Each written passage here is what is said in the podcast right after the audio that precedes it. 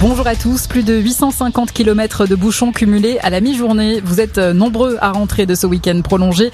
Prévoyant des conditions de circulation extrêmement difficiles, Bison Futé a hissé le drapeau noir dans le sens des retours. L'ensemble de l'Hexagone est concerné, particulièrement les axes vers les grandes métropoles.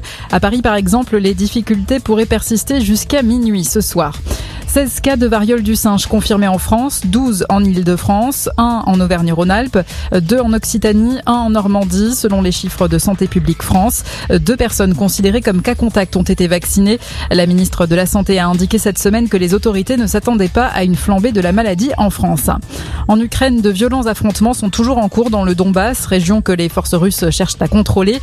La menace est de plus en plus forte sur Severodonetsk. Le maire de la ville alerte sur l'aggravation de la situation sanitaire. Sur son compte Telegram, il écrit que les bombardements compliquent l'approvisionnement, notamment en eau potable. La finale de la Ligue des Champions n'en finit pas de faire parler d'elle, pas seulement pour son résultat, la victoire du Real 1-0 sur Liverpool, mais surtout pour son organisation critiquée de toutes parts après des perturbations à l'entrée du Stade de France euh, qui ont repoussé le début du match de plus d'une demi-heure. Des barrages de sécurité forcés, des mouvements de foule, une situation chaotique qui a entraîné l'intervention des forces de l'ordre. Des supporters munis de billets n'ont réussi à rejoindre l'enceinte qu'après le coup d'envoi. L'UEFA explique que l'entrée réservée aux fans de Liverpool a été bloquée, dit-elle, par des milliers de supporters ayant acheté de faux billets.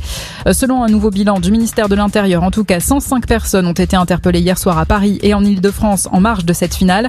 39 euh, placées en garde à vue pour des violences ou des vols à proximité des fan zones et une pour avoir tenté de vendre des faux billets.